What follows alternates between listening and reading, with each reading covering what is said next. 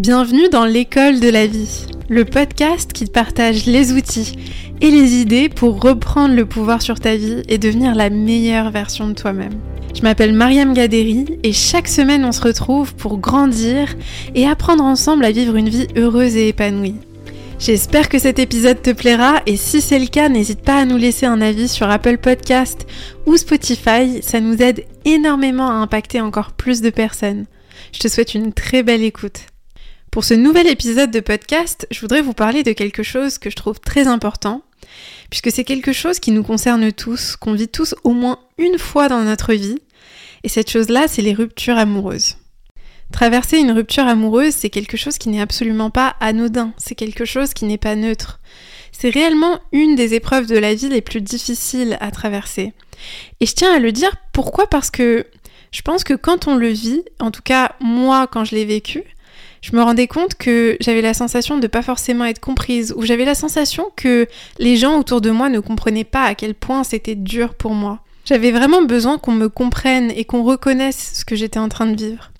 Du coup, si t'es en train de m'écouter maintenant et que t'as vécu une rupture amoureuse difficile, que ce soit une rupture récente ou, ou pas d'ailleurs, je tiens vraiment à te reconnaître et à te dire que vraiment tu, tu n'es pas seule. Je te comprends et je sais que c'est très difficile à vivre.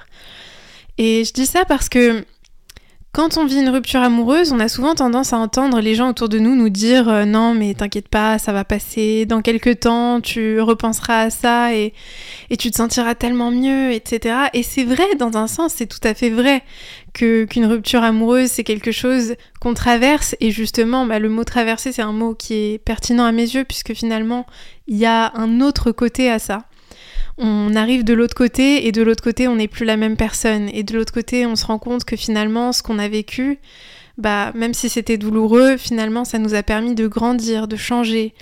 Et tout ça bien sûr c'est très vrai. Mais quand on vit la rupture quand on est dedans quand on est en pleine souffrance on n'est peut-être pas forcément dans l'état ou, dans, dans, le, dans le moment de se dire ok ce qu'on va, ce qu'on va ressentir après ce sera tellement mieux on a besoin de reconnaître dans un premier temps le ressenti qu'on a à l'intérieur de nous, la peine, la tristesse, la nostalgie, la frustration, la colère, l'incompréhension, tous les doutes et toutes ces choses-là qui sont douloureuses à porter et désagréables à ressentir, il faut les reconnaître dans un premier temps. Il y a quelques années, et je crois que c'était il y a trois ans à peu près, j'ai vécu la rupture amoureuse la plus douloureuse de ma vie. C'est une rupture qui a été extrêmement brutale pour moi et où je me suis sentie prise au dépourvu. J'étais avec quelqu'un depuis un an et c'était une relation très intense, une personne à laquelle je m'étais énormément attachée et avec laquelle j'envisageais réellement un futur.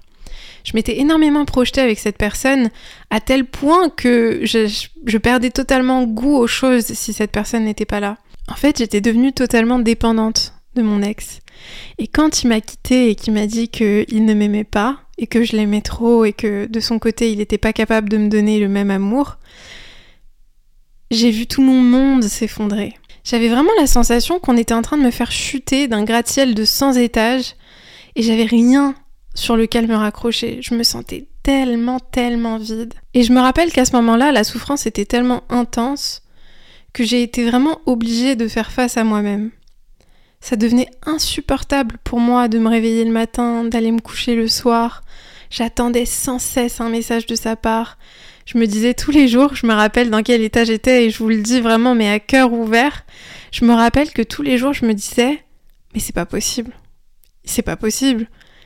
Il va revenir. Il va regretter. C'est pas possible. J'y croyais pas en fait. J'étais dans le déni. Je me disais que c'était réellement impossible que cette personne ait pris cette décision et que, notre histoire s'arrête aussi brutalement du jour au lendemain. Parce qu'en fait, ce que j'avais perdu, ce que j'avais la sensation d'avoir perdu, c'était pas juste mon histoire avec mon ex, mais c'était le futur que j'avais envisagé avec lui. Tout ce futur de ma vie que j'avais vu avec lui, je l'avais perdu. Et donc le deuil que je devais faire à ce moment-là, c'était un deuil immense. Quand on se projette avec quelqu'un dans le futur, on fait le deuil non seulement de ce qu'on avait avec cette personne, mais on fait aussi le deuil de ce qu'on a projeté avec cette personne. On fait un peu le deuil d'une vie qu'on aurait imaginée ou qu'on aurait voulu avoir avec quelqu'un.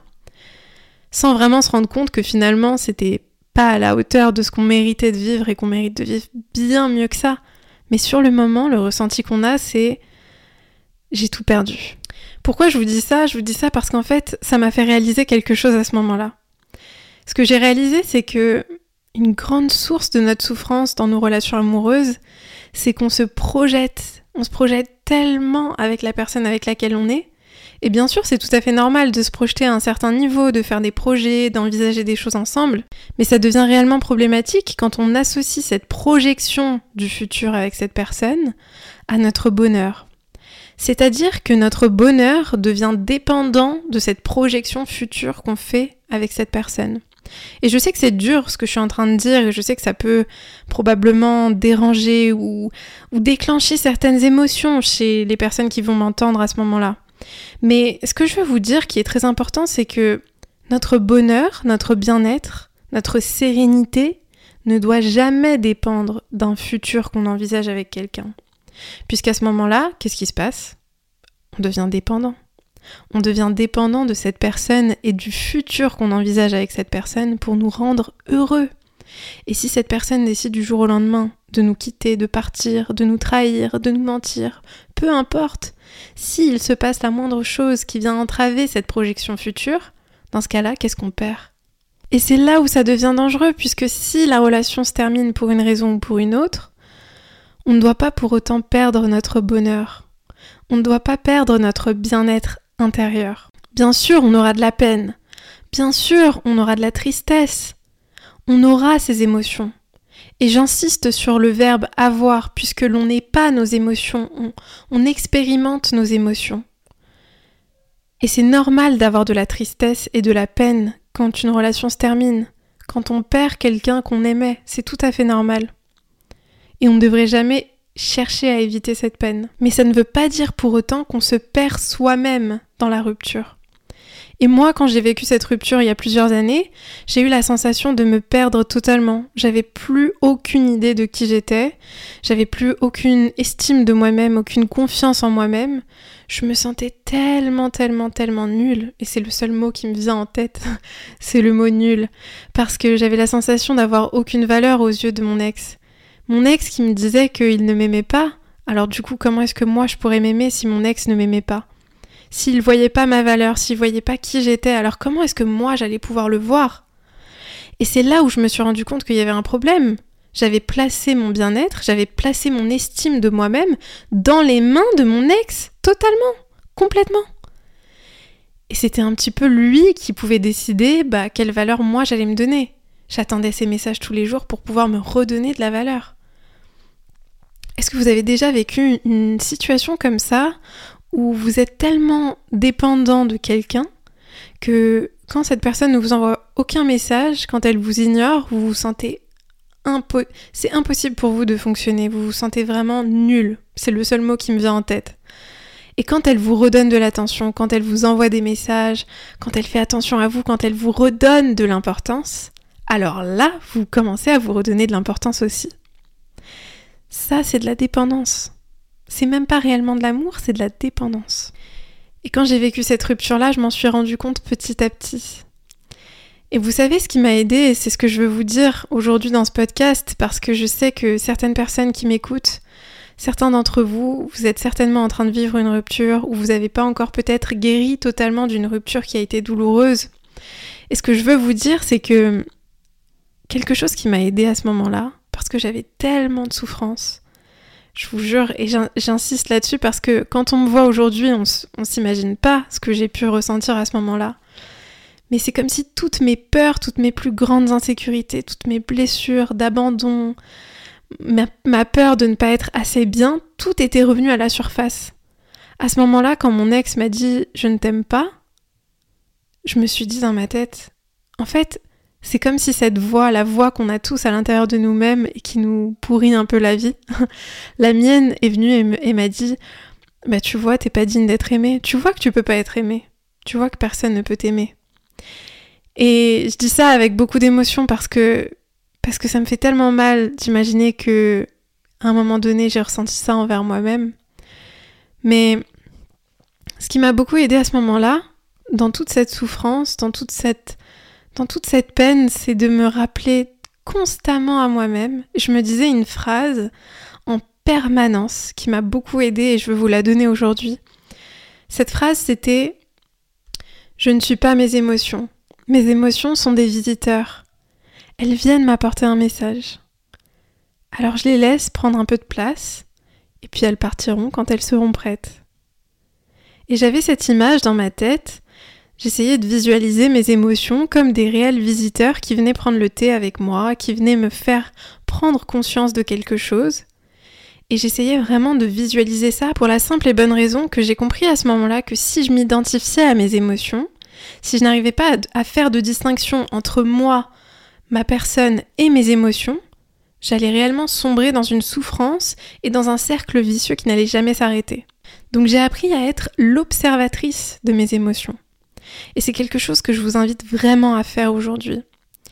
Quand j'ai vécu cette rupture, ce qui m'a beaucoup aidé, c'est que j'ai pas cherché à passer à autre chose tout de suite.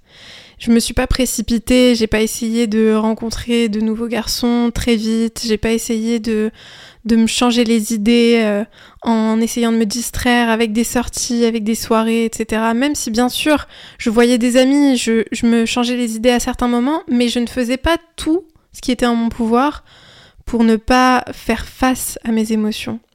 Au contraire, ce que j'ai fait, c'est que je me suis forcée à faire face à ce que je ressentais. Je me suis forcée à m'asseoir avec moi-même, sans mon téléphone, sans rien. Et tous les jours, je me permettais de pleurer, je me permettais de me sentir triste, de me sentir en colère, de ne pas comprendre, d'avoir des doutes, d'avoir des peurs. J'accueillais tout ce que je ressentais. Et c'était désagréable, tellement désagréable. Je serais tellement, tellement pas honnête si je vous disais que c'était facile, que j'étais à l'aise, que c'est passé en un rien de temps. Non, pas du tout.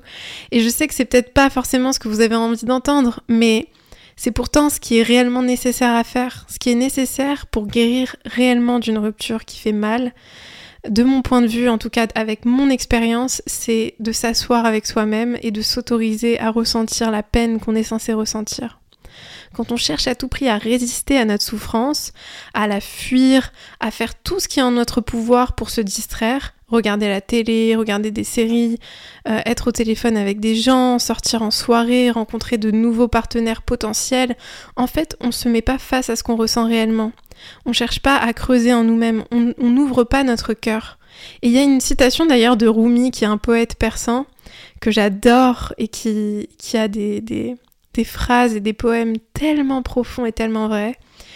Et, en fait, il y a une citation de lui qui m'a tellement aidée, qui m'a vraiment fait comprendre quelque chose d'essentiel.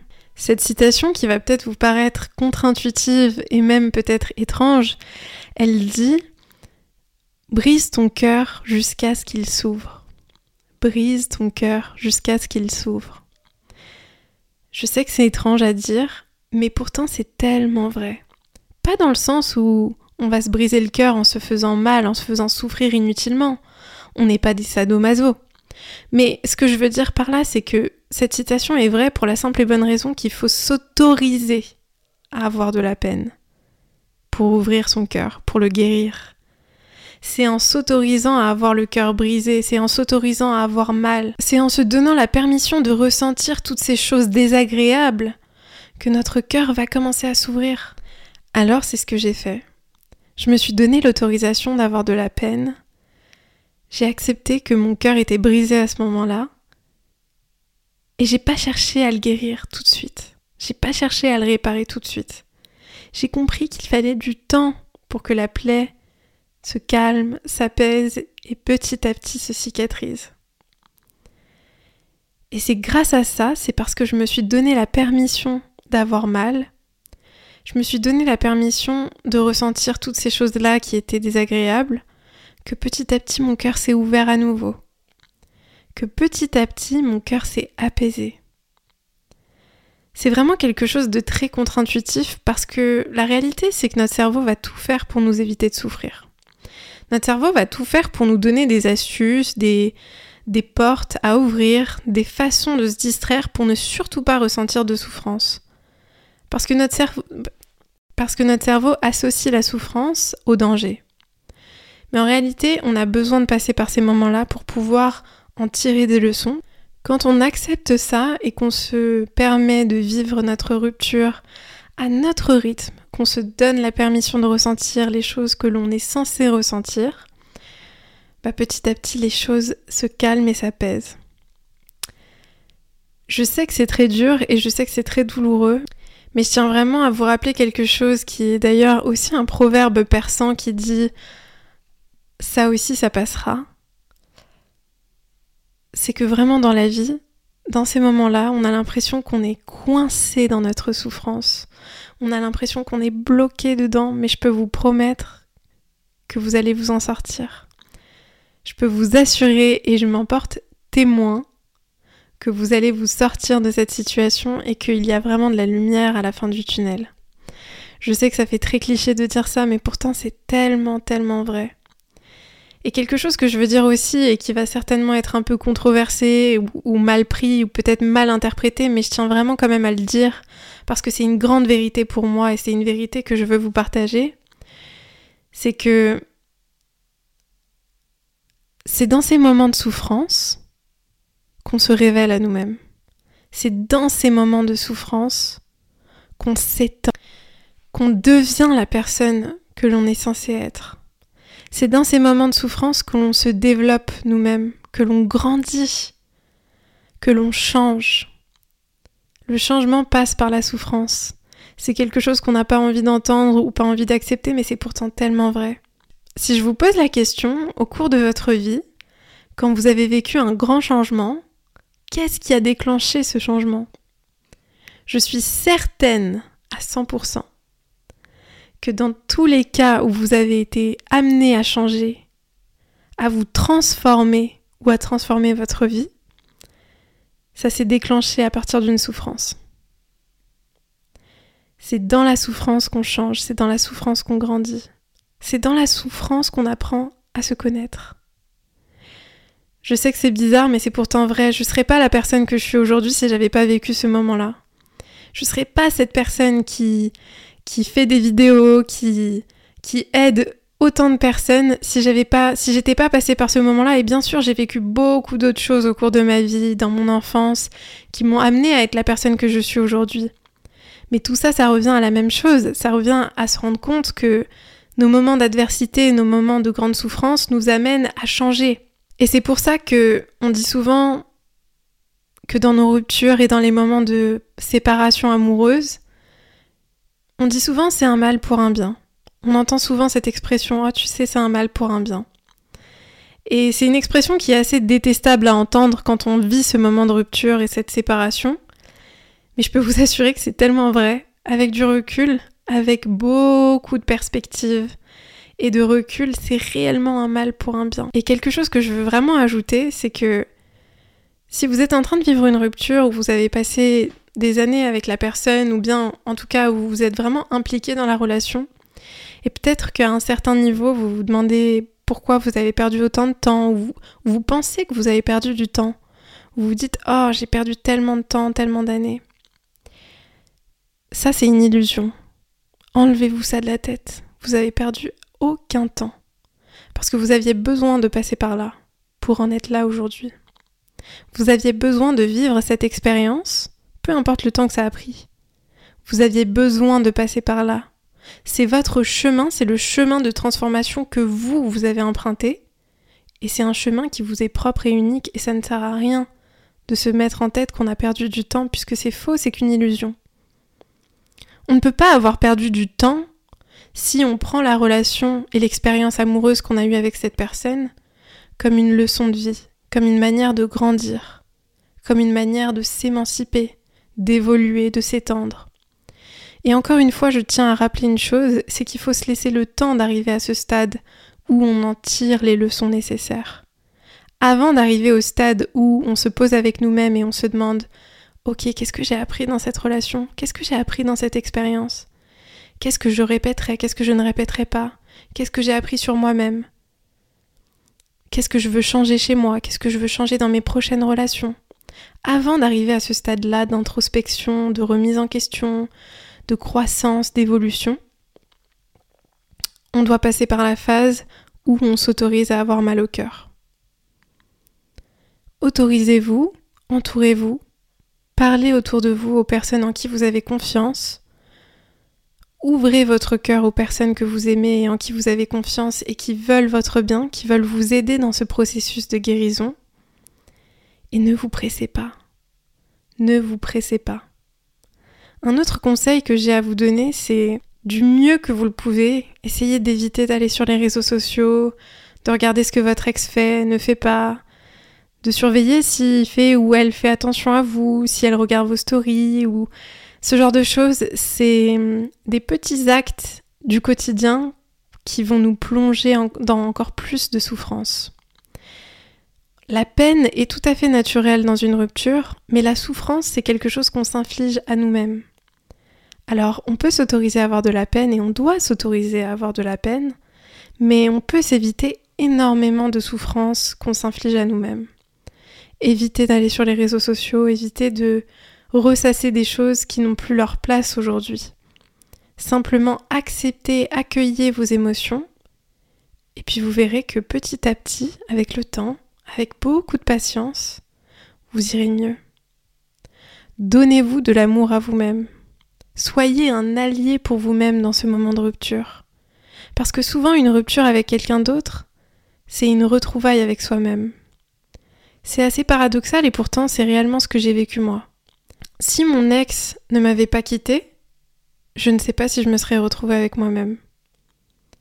Donc prenez ce moment de rupture comme une opportunité pour vous reconnecter à vous-même, pour vous donner de la compassion, de la bienveillance, de la douceur, pour vous parler avec beaucoup d'amour, pour changer votre vie. Prenez ce moment de rupture comme l'occasion de penser à vous, de vous reconnecter. Encore une fois, je sais que c'est pas facile, mais si tu m'entends là tout de suite, sache que t'es pas seul. Je suis passée par là et je pourrais en parler pendant des heures et je sais que ce serait tellement pas représentatif de la souffrance que j'ai ressentie à ce moment-là. Et pourtant, je peux te dire, mais sans aucune hésitation, que si j'y suis arrivée, que si aujourd'hui je suis tellement heureuse et épanouie, et que je remercie le ciel d'avoir vécu cette rupture, aussi bizarre que ça puisse paraître, parce que je sais que je ne serais pas la personne que je suis aujourd'hui sans ça. Si j'y suis arrivée, alors toi aussi t'en es capable. Je peux t'assurer que toi aussi t'en es capable à force de travailler sur moi-même, sur mon développement personnel et d'apprendre à reconstruire ma confiance en moi, d'apprendre à reconstruire mon estime de moi-même, tout a réellement changé dans ma vie. J'ai osé vivre ma vie comme moi je l'entendais. Je me suis mise en priorité moi-même. Et je me suis rendu compte qu'on peut changer. On est capable de changer. Même quand on pense que c'est impossible, on est capable de se libérer d'une dépendance, on est capable d'apprendre à dépendre de nous-mêmes, on est capable de se faire confiance et de s'aimer réellement et inconditionnellement. Et d'ailleurs, c'est pour ça que j'ai créé mon programme de confiance en soi. Ce programme, j'y ai passé des mois et des mois et je l'ai construit avec amour parce que je voulais vous mettre à disposition les outils que moi j'ai découverts pour me transformer et pour changer ma vie. Je voulais vous mettre à disposition la méthode que moi j'utilise pour avoir confiance en moi et pour cultiver ma confiance en moi-même. Ce programme, c'est un programme que moi-même je suis tous les jours. Parce que la confiance en soi, c'est quelque chose qui se cultive et qui se nourrit au quotidien. C'est jamais un acquis. Ne pensez jamais que votre confiance en vous-même est acquise. C'est quelque chose sur lequel il faut travailler et s'efforcer de cultiver tous les jours. Mais c'est quelque chose de merveilleux qui change la vie. Quand on a confiance en soi, tout change autour de nous. Nos relations changent, notre travail change, notre vie, nos finances, notre santé, tout est différent. Et j'en suis témoin aujourd'hui. Si le programme t'intéresse, j'ai mis le lien juste en dessous. Et en tout cas, j'espère que cet épisode de podcast t'a plu. En tout cas, moi, j'ai pris beaucoup de plaisir à le faire. Et puis, comme d'habitude, je t'envoie plein d'amour.